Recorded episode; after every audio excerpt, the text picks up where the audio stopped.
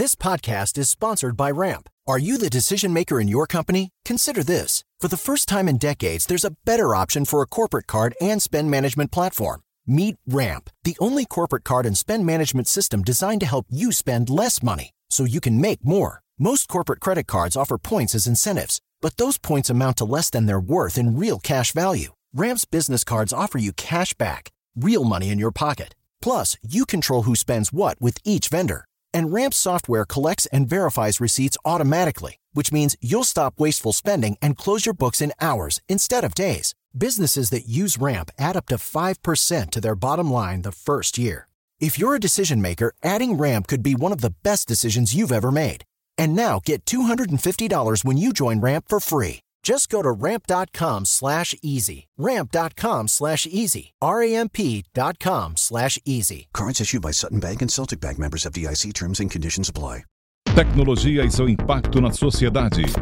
Digital de tudo. Digital de tudo. Com André Miceli.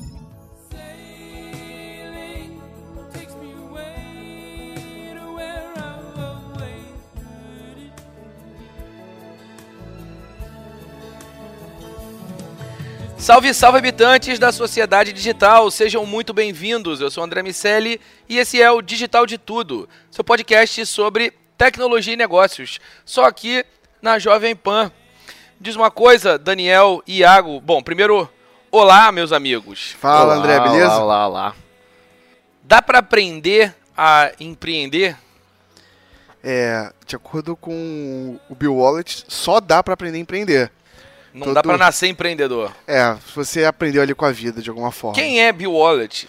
Bill Wallet é o diretor do centro, enfim, Martin Trust Center of the, é, for MIT Entrepreneurship, que é o centro de empreendedorismo do MIT. E ele tem um livro aí que é o Disciplinas, de- hum? Disciplinas de Entrepreneurship, que é o que são 24 passos para como você abre um negócio. E ali os primeiros passos são a valid... desde o ah, eu quero empreender até a validação desse processo, até, enfim, o crescimento. E ali o primeiro passo que ele fala é que para empreender você precisa de três coisas: ou ter uma ideia, ou ter uma tecnologia, ou ter uma paixão. E aí ele fala assim: se você tem uma paixão, o primeiro que você tem que fazer é arranjar uma ideia, uma tecnologia. É, e ele já falou dele que algumas vezes, e acho que o mais icônico que ele falou assim que a gente pode trazer para esse episódio é sobre o nome do livro dele. Quando ele tinha lá a apostilazinha dele que ele ia transformar no livro, ele mandou para a editora, para Wiley, e o pessoal falou assim: "Cara, ótimo, vamos fazer o livro". Ele ficou muito feliz, mas o pessoal falou, o pessoal falou assim: "Cara, não podemos botar esse livro com esse nome, né, que é, seria Empre- empreendedorismo disciplinado". Aí ele perguntou: "Por quê?" Aí assim, cara, porque não vai vender muito, dá a ideia de que dá muito trabalho. Ah, dá a ideia de que dá muito trabalho? Então é assim que tem que ser. Porque muita gente passa a ideia de es- esforço, sacrifício, mas não tem disciplina. E o que ele mostra ali, cara, é o que ele, nesse, que ele tem aprendido 25 anos antes na carreira dele. É, enfim, e o que ele fala é que só dá pra aprender. Que empreendedorismo faz falta nas escolas, nas universidades e de, de conteúdo prático mesmo, de quem tá ali vivendo igual a ele, igual às pessoas que ele lida cotidianamente. Respondi a pergunta, amigo? Respondeu, concordo, concordo totalmente. O é uma referência aqui em, em muito do que a gente faz lá nos cursos da Fundação Getúlio Vargas. É, uso o material dele, enfim, com muita frequência. Ele é, foi, foi meu professor, é um cara com quem você já esteve produzindo material de entrevista. Nós estivemos com a, com a Trish Cotter um mês atrás Exatamente. no, no MTech para falar sobre empreendedorismo para pequenas e médias empresas. E, e eles têm realmente um material muito bom e entendo que seja útil para todos que estão nos ouvindo e querem, independentemente de eh, empreender numa grande empresa ou numa empresa que está sendo criada, os ensinamentos do Biology cabem e são extremamente valiosos porque são pragmáticos e são ensinamentos de quem faz. O, o Martin eh, Center of Entrepreneurship é, é, é um, certamente uma das principais, se não a principal referência de empreendedorismo na costa leste dos Estados Unidos. Agora eu quero saber o seguinte, meu amigo Lago. Ah, tem, teve um tempo, eu tenho 40 anos, teve um tempo que os meus amigos mais vagabundos, Aham. eles estudavam para concurso público. Sabe? Não Caramba. tô dizendo assim, repara, repara. Eu não tô dizendo que todos que estudavam para concurso público eram vagabundos. Eu tô Não, dizendo André, que não. todos os que eram vagabundos diziam que estudavam para concurso público. Porque assim, meio que eles aliviavam a pressão, sabe? A, família não cobrava Aham. muito, ele falava, não, eu tô estudando para concurso e tal. Esse André é um diplomata. Ganhava Nossa. seis meses pra responder de novo. É, pois é, exatamente. Eu tenho a sensação que ter uma startup É. é o novo concurso público. Sabe, tem uma galera que, quando não tá afim de sujar a mão de graxa, de verdade, correr atrás, vender e ter a disciplina que o Bill Wallace tanto fala, diz que montou uma startup e tá tentando fazer as coisas acontecerem. É, E aí o cara ganha um tempo. Claro. Se der tudo errado, ele diz, sei lá, que o mercado tava chato. sim, sim, com Mas certeza. é, o que, que você acha? O que, que você acha dessa história? Gra- Engraçado. Um primo de um amigo meu, assim, não é uma pessoa próxima a mim, né? É, toda semana ele lança uma nova startup. É impressionante o, como por aí. o garoto tem ideia, né? E paix... Acho que talvez é, ele tenha muitas paixões, né? Assim, na vida dele. E aí ele acaba toda semana gerando uma nova. Mas eu, eu também penso muito nisso, sobre como hoje em dia tudo virou startup, em primeiro lugar. Então eu tenho uma barraquinha de limonada, eu chamo ela Isso. de uma startup. Eu tô só esperando um, um- um olheiro, um investidor anjo chegar para alavancar o meu negócio, né? Tá precisando de um milagre nesse Precisa caso, né? exatamente. Então, assim, eu, eu acho que acaba criando um cenário onde é, ficou muito glamorizado o termo e tirou realmente o que o Daniel introduziu belíssimamente. É, a parte do trabalho, né, pessoal? É um negócio, é uma atividade. Tem que fazer dinheiro. Tem que fazer dinheiro, vai, tem que gerar. Vai, vai virar à noite, vai Pois ser é. difícil, vai cansar, né? E engraçado que essa linha é tão tênue e que, enfim, muita gente não sabe, inclusive, diferenciar, que as pessoas pararam algum momento de abrir empresas. Então, alguém que abriu uma nova padaria, cara, há dois anos atrás abriu uma padaria, legal, ele era, tinha uma padaria, ele é empresário, ele é empreendedor. Hoje em dia ele abre uma padaria, é uma startup, ele também é um empreendedor. Tipo, isso, isso enlouqueceu, né? As É. pessoas não abrem mais empresas, né? Acho que ah, pra gente começar essa história colocando todo mundo na mesma página e, enfim, já que a gente tá falando de página, daqui a pouco a gente vai falar do livro. Estou sentindo um cheiro de maresia, não sei porquê, Pois pessoal. é, né? Tem cheiro de mar, mas é, essa história vai, vai. Essas peças vão se encaixar daqui a pouco. Mas só para eu completar o que estava falando, a Associação Brasileira de Startups fala que é, existem 12 mil empresas caracterizadas como startups aqui no Brasil.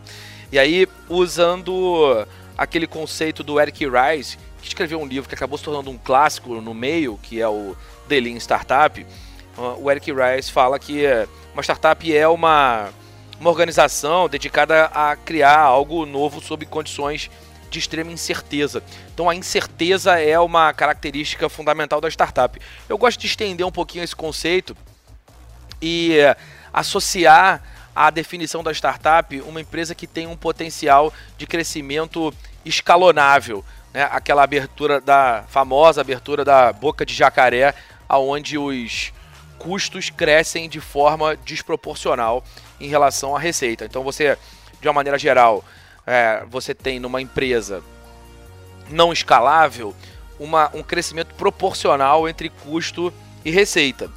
Para quem tem uma empresa de serviço, para cada real que se vende, alguns centavos você vai pagar de imposto e outros centavos você vai pagar é, de custos gerais de execução e sobra lá uma margem, dependendo da, do, do teu negócio, que vai girar ali, se, de, de- enfim, no caso de serviço especificamente, ali em torno de, de 20%. E para fazer um valuation dessa empresa, você vai você vai multiplicar por um indexador, né, um, um, um, um múltiplo, ah, e encontrar o, o valor geral daquela empresa. Então a gente tem é, oito startups aqui no Brasil que tem esse valor geral ah, avaliado acima de um bilhão de dólares, que são os unicórnios. A gente fez um episódio especial quando eram seis apenas. É, é, exatamente, os, os, unicórnios brasileiros. E aí, galera, né, a gente, olhando assim esse mapa das startups no Brasil, a gente vê quase a metade dessas startups dedicadas ao mercado business to business, ali mais ou menos 7% ao mercado educacional, 4% ao mercado financeiro, e eu estou falando em quantidade, né, não uhum. em representatividade de faturamento. Mas você vê muita pulverização no que diz respeito ao B2C e uma concentração muito grande no B2B ali, né, com metade das startups tentando atuar nesse segmento. Beleza. Dito isso, a gente resolve o lado do empreendedor, resolve em, em parte, pelo menos as definições é. iniciais do mercado empreendedor, uh, que tem como objetivo criar novas empresas, mas a gente pode falar também do mercado empreendedor que funciona dentro de empresas. O intraempreendedorismo, os movimentos de inovação, como a gente vê aqui no Brasil com Cubo, Inovabra, o Nono da, Sim, da BASF. Então, várias grandes empresas testando modelos de negócio, testando formatos de inovação associados a, a, a, a um modelo que é um laboratório que Sim. é uma unidade dentro daquela empresa que serve para testar, validar esses modelos de negócio até que eles ou vão ser incorporados ou vão virar um spin-off, né, vão ser descolados daquela empresa. Esse ano foi inundado de projetos, a gente toca projeto diariamente aqui, é, de Open Innovation, né? Você espirra, tem uma nova proposta de Open Innovation. Virou algo muito é, rotineiro na, nas estratégias das empresas para esse ano. Foi muito assim. E é engraçado porque, especialmente falando sobre intraempreendedorismo não é uma coisa recente, né? É uma coisa, enfim, quantas empresas não surgiram de dentro de outras empresas. É, só que agora está ficando mais em evidência, está ficando mais em destaque, as empresas estão criando movimentos nesse sentido. Acho que criando também processos, né? Porque isso sempre foi um pouco Verdade. marginalizado. E, tem tudo e eu acho, wallet.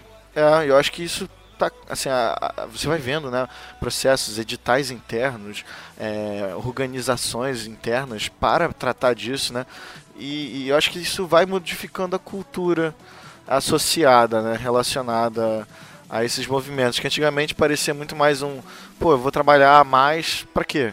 E hoje você vai tendo esses porquês, né, você vai tendo é, objetos que dão sustentabilidade para esse movimento. Acho legal porque antes parecia que tinha um caminho muito claro entre, ah, tenho que empreender ou tenho que trabalhar numa empresa.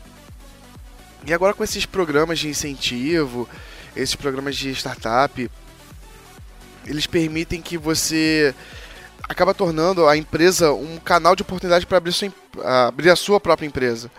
É, você pode ter ver uma empresa que tem ali, você veja que tem oportunidade para esse tipo de crescimento.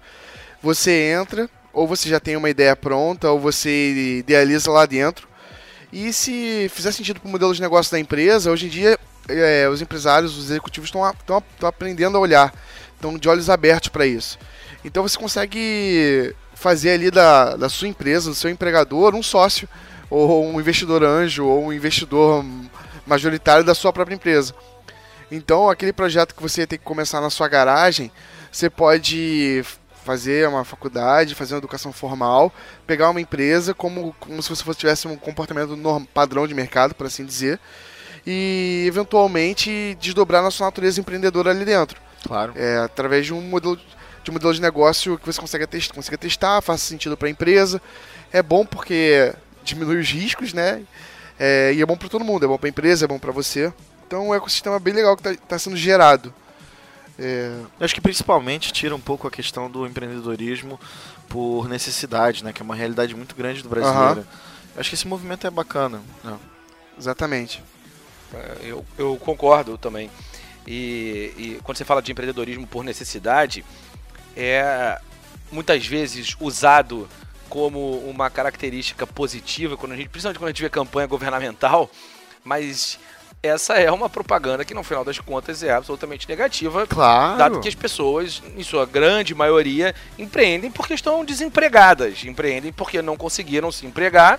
E aí viram pequenos empreendedores, muitas vezes associadas com, com uma, uma produção manual, artesanato, comida, enfim.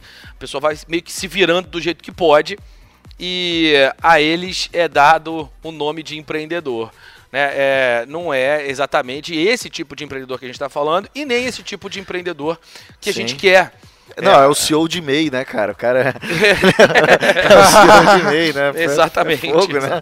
Não, e o pior é que você vai criando, é, é, é só para falar um pouco mais sobre esse tema, você vai criando todo um ecossistema que alimenta essa, esse empreendedorismo meio que vazio, assim, claro, é muito justo, é muito digno, essas pessoas, elas estão... Claro! Sabe, coisas excelentes. Com, com as é, pessoas, movimenta, claro. assim, o Brasil, e daí surgem, né? Mas você tem todo um, um ecossistema de, de coachings e de motivação, de motivadores que vão pescando essa galera, pegando dinheiro, você vai criando um mercado, né? É, Enfim, pai, eu... calça jeans novamente. Aí pois é o é, empreendedorismo né? de palco, né? A gente sempre dá palco. esse exemplo é, que é na corrida para o oeste americano, né? Quando a, a população lá em 1849 iniciou o seu caminho para a costa oeste em busca de ouro, na média ganhou mais dinheiro quem foi vender pai e calça jeans do que quem foi procurar ouro.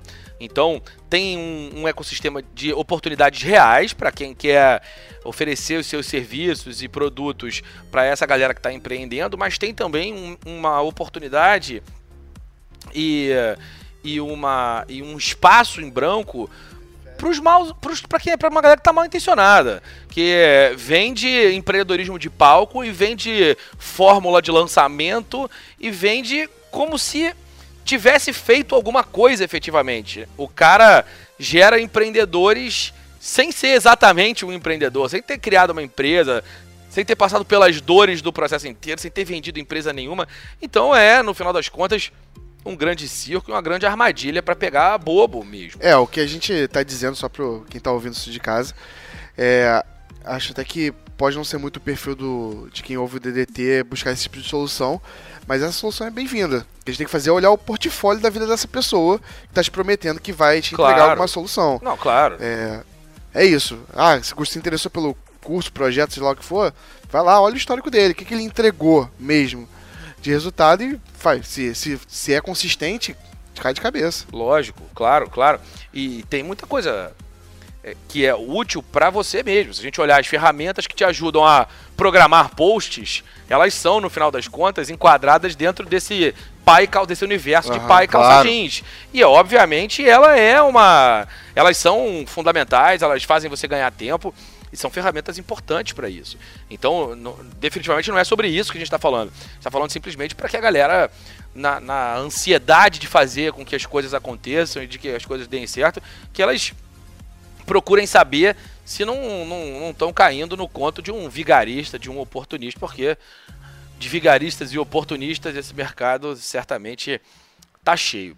Bom, falando dessa história toda, a gente eh, vai conversar é, sobre um livro que eu e Daniel organizamos. Vamos botar aqui no, no jogo o livro que eu e Daniel organizamos com a participação de diversos é, amigos, alunos, ex-alunos lá da, do MBA da Fundação Getúlio Vargas e alguns clientes nossos, gente que efetivamente já fez, ao contrário dos oportunistas empreendedores, e que continuam fazendo, seja porque empreenderam criando as suas próprias empresas ou empreenderam dentro das empresas aonde trabalharam ao longo da vida. E aí, juntando um pouco dos conceitos que a gente falou aí até então, ah, relembrando a questão da incerteza que está no, no livro do Eric Rice, o, a gente usou a, essa temática da incerteza e juntou com a, aquela velha história dos cartógrafos antigos que marcavam os mares que nunca tinham sido navegados com dragões. Os Riabi Dragons, os mares nunca navegados, eram marcados por dragões e, portanto, os dragões eram uma representação. Sendo uma startup uma empresa que cresce em condições de extrema incerteza, a gente resolveu fazer analogia com os mares dos dragões.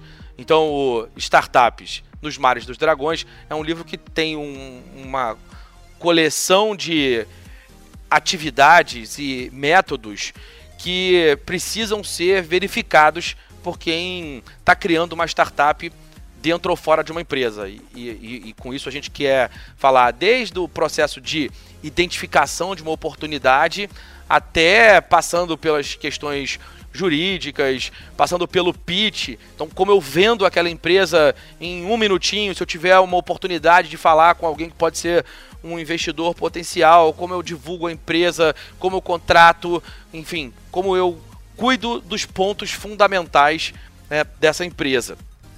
E eu queria pedir pro, pro Daniel falar um pouco mais sobre o livro, que foi um, um companheiro de jornada, um companheiro de navegação no, na construção é, do livro Nos Mares dos Dragões. Pois é, André, foi. A gente convidou excelentes 19, 19 parceiros de trabalho, cada um de dentro da sua especialidade ali, trouxe o que, trouxe o que faz cotidianamente para o livro.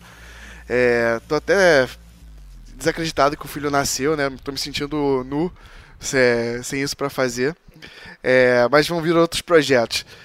É, acho que do destaque que a gente tem aqui, o livro, cara, traz modelos de negócio, que é um desafio um desafio muito grande que a gente vê nas startups que a gente lida, André, é de monetização, de como aquilo ali vai fazer dinheiro. Legal, é uma excelente ideia, todo mundo vai gostar, é... mas aí, como é que a gente faz dinheiro com isso, né?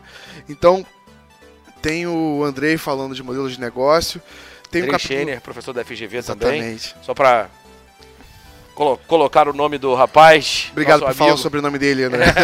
Eu demorei um tempo para aprender também.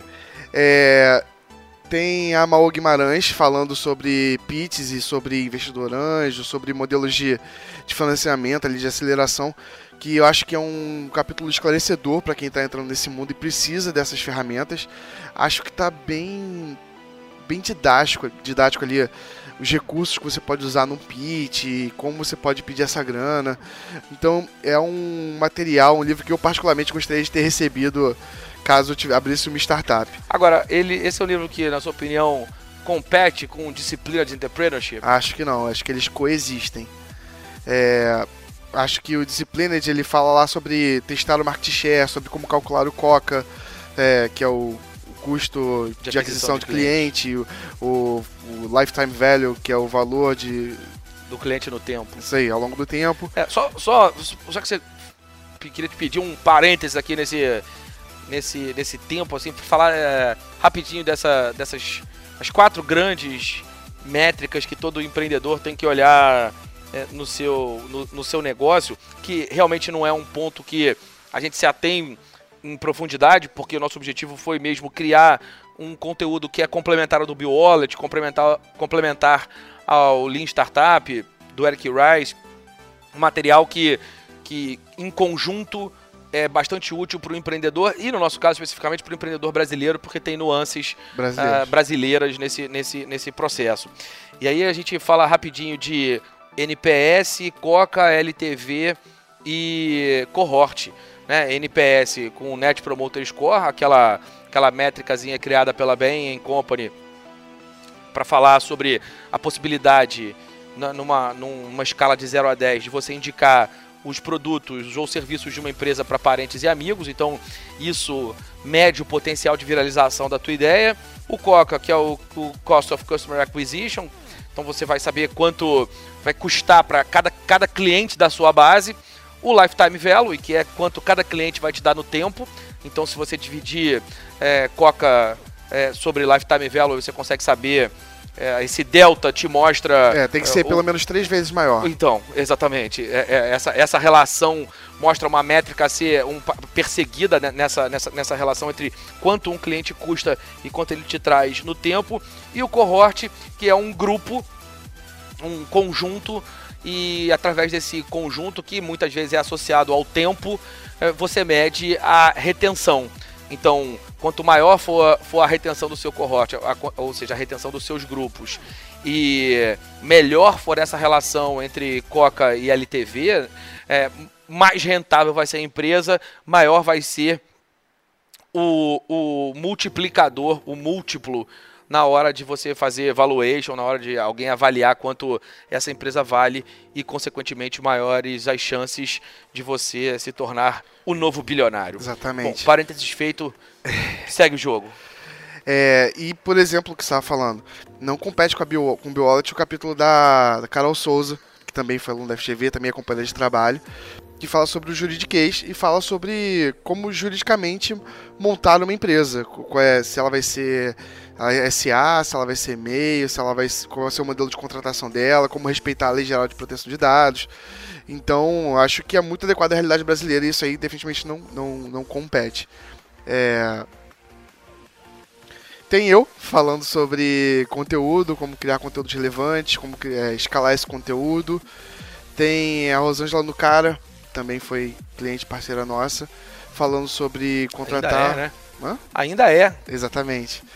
Falando sobre como contratar fornecedores. Rosângela no cara que é executiva de marketing da VLI e foi gerente de marketing do IBP, do Instituto Brasileiro de Petróleo, Gás e Biocombustíveis.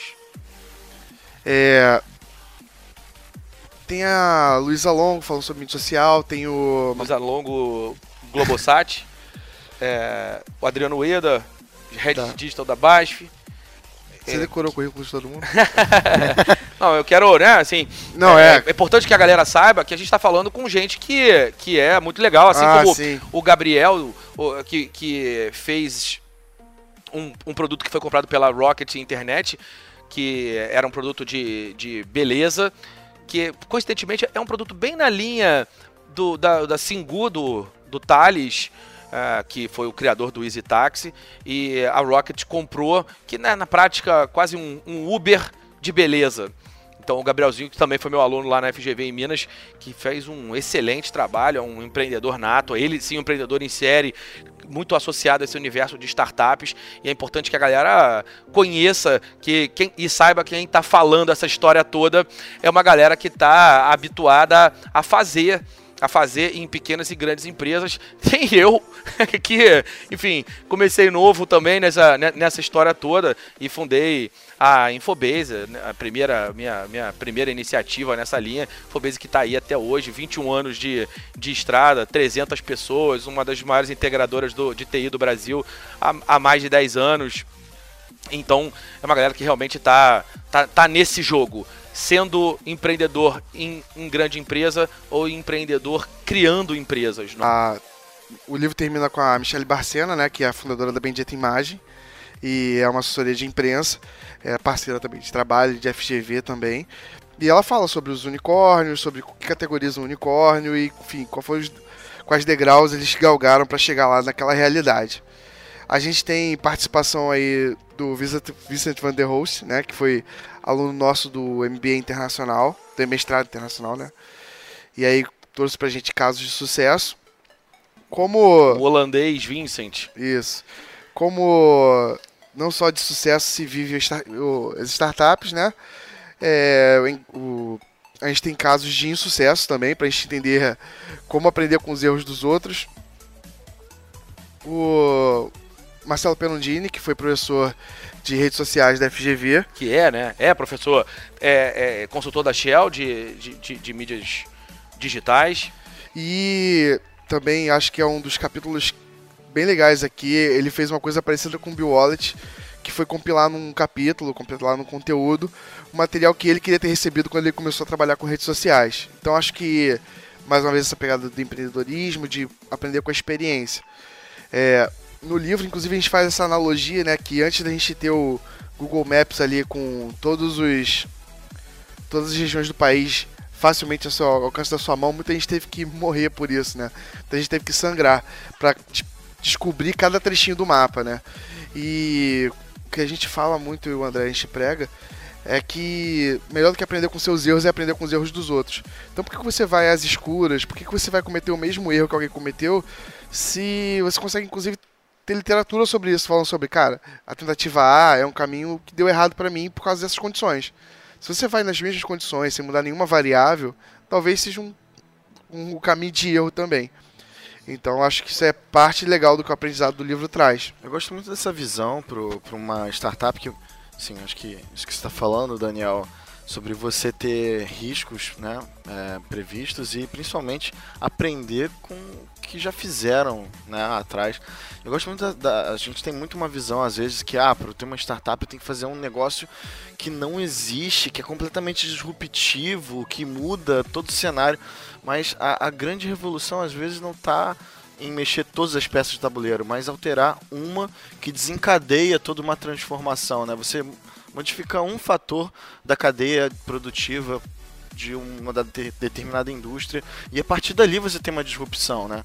Você tem uma inovação a partir daquele movimento que às vezes é substituir, é repensar uma pecinha da, engren da engrenagem, né? Eu acho que é, esse é um ponto que, que hoje em dia acho que muita gente fica nessa, né? Eu tenho que ter uma ideia revolucionária, às vezes você tem que ter uma ideia que otimize uma tecnologia. Principalmente em grande um empresa. Pois é. A inovação em grande empresa, de uma maneira geral, começa pelas beiradas. E começa automatizando processos.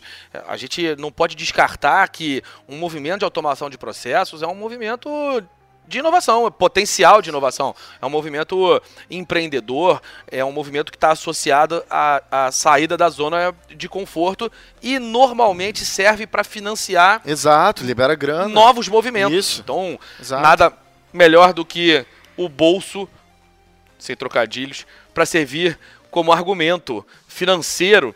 É, e, e quando alguém faz as coisas acontecerem e deixa dinheiro em caixa, naturalmente consegue mais dinheiro, pelo menos para o próximo round. Pode até ser que logo depois tudo, tudo dê errado, mas é, é, é assim que essa, que essa roda de autofinanciamento costuma girar. É, vale lembrar também do nosso do capítulo da minha querida amiga Elis Monteiro, que falou sobre estratégias de, de engajamento. E engajamento é uma questão fundamental para uma nova empresa. A gente estava ali falando sobre engajamento medido através do NPS, mas é, é, claro que essa é uma métrica fundamental. A gente precisa saber como montar essa história e, e criar ambientes com grande potencial de viralização significa criar ambientes que são mais baratos para serem vendidos. E aí, falando daquelas métricas fundamentais, com isso você diminui o custo de aquisição de cliente, né? o CAC em português ou o COCA em inglês. E isso também tem relação com o fato de que a gente está tendo muitas brand love, love brands, né? Que são marcas amáveis, por assim dizer. E se você quer entrar no mercado, é, paralelizar com o Nubank ou com a Uber ou com a Netflix, você precisa ter essa capacidade de ser gostável. Então você precisa entender como as pessoas engajam com você.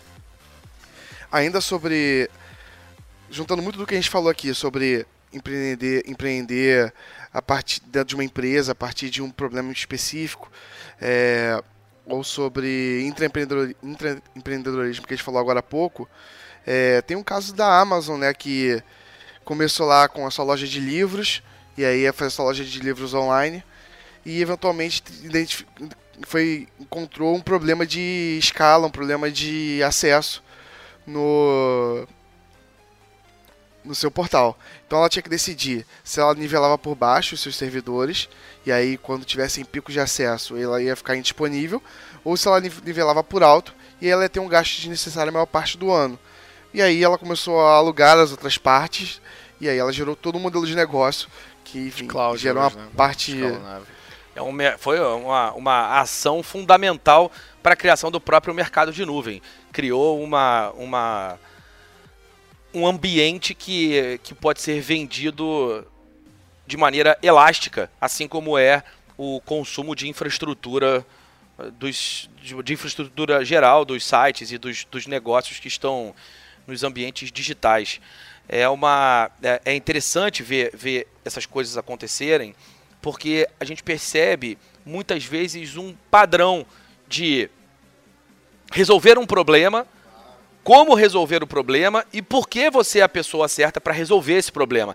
Essas três perguntas é, são as perguntas fundamentais para que um empreendedor consiga novos parceiros, sócios, que ele, ele passe a, a girar a, a roda né, e, e, as consequentes rodadas de investimentos que são necessárias para que uma empresa nesse estágio é, faça o circuito padrão até que ele saia do, do, do, negócio.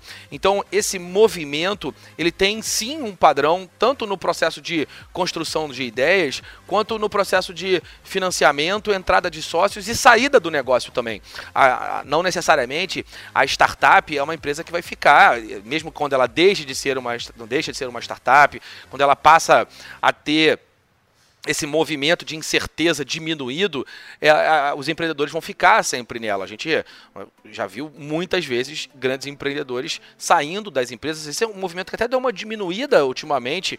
Com, com a, acho que o, Zuckerberg é um símbolo desse, dessa longevidade de um cara que briga para ficar na empresa. Certamente, se o Zuckerberg não fosse o acionista majoritário da Facebook Inc., ele já não estaria de lambanças que ele fez nos últimos tempos, mas é, a gente viu isso acontecendo, por exemplo, com o Steve Jobs sendo demitido da Apple e com o maior de todos, o Bill Gates tomando premiado, a decisão, premiar, ganhou, que ganhou a nossa Copa do Mundo de empreendedores, tomando a decisão de sair da Microsoft para cuidar de, de, de, outros negócios, da, da Melinda Bill Gates Foundation, e com esse sonho que ele tem de erradicar uma doença do planeta, enfim, é, é, uma, é um, um, um processo que por muito tempo foi muito mais comum até é, e que até de certa forma ainda acontece com muita frequência, principalmente quando tem esse ponto de inflexão quando as startups começam a crescer efetivamente e, e aí sim os sócios ou têm uma participação diluída ou muitas vezes eles saem no meio do caminho e passam a fazer parte de, de outros business, vão empreender de outras maneiras, uma vez que o que a história mostra é que empreendedores bem-sucedidos empreendem novamente. Galera, a gente está aqui na reta final do, nossos, do nosso DDT nos mares dos dragões, nosso DDT sobre startups. Algum destaque final, alguma colocação final dos amigos? É, acho que a gente falou bastante nesse programa sobre o intraempreendedorismo. E lembrando mais uma vez a oportunidade que eu tive de entrevistar a, a Jean Royce, que é a diretora do Centro de Sistemas de Informações de Pesquisa de, de Sistemas de Informações da MIT, é, ela falou muito sobre. Eu fiz uma pergunta para ela se as, as grandes empresas deviam se preocupar com as startups. E ela falou que precisava e não precisava. Precisava porque realmente tinha modelos novos, mais inteligentes de, de oferecer serviços, de prestar experiência. Mas falou que as as startups tinham um grande desafio de escalar, que é onde elas começavam a falhar. E ali é onde as grandes empresas já tinham acertado. Então, acho que, mais uma vez, quebrando um pouco esse estereótipo do startup é o cara na garagem, que também é. é a startup também é o cara dentro de uma empresa, que também tem esse punch da, da, da lista de clientes, do financiamento bem forte. Então, acho legal fechar com essa mensagem de fugir do óbvio nesse sentido. Muito bom, muito bom, é isso aí. É, é, é legal fugir do óbvio, legal enxergar os padrões e legal que se faça esse juízo de valor entre o que é, é, é fuga do óbvio e o que pode ser padronizável, é, repetido e escalonável em todo o negócio. É isso, fechamos. É isso, pessoal. Legal, pessoal. Ficamos com mais um Digital de Tudo, o Digital de Tudo das startups dos mares dos dragões. Vai ter lançamento, lançamento no Rio de Janeiro, na Livraria Argumento da Dias Ferreira, no dia 11 de novembro. Estamos fazendo o programa aí com alguma antecedência. O lançamento de São Paulo ainda não está marcado, mas a gente vai colocar nos posts lá no arroba Digital de Tudo e também no www.digitaldetudo.com.br. Quem quiser conhecer né, as, as, os rostos a, atrás dessas vozes maravilhosas, pode dar um abraço lá na gente. A gente vai vai estar tá lá, sem cobrar para ser amigo íntimo do, no, nos, nos stories. Isso, isso. Claro. ah, muito bom.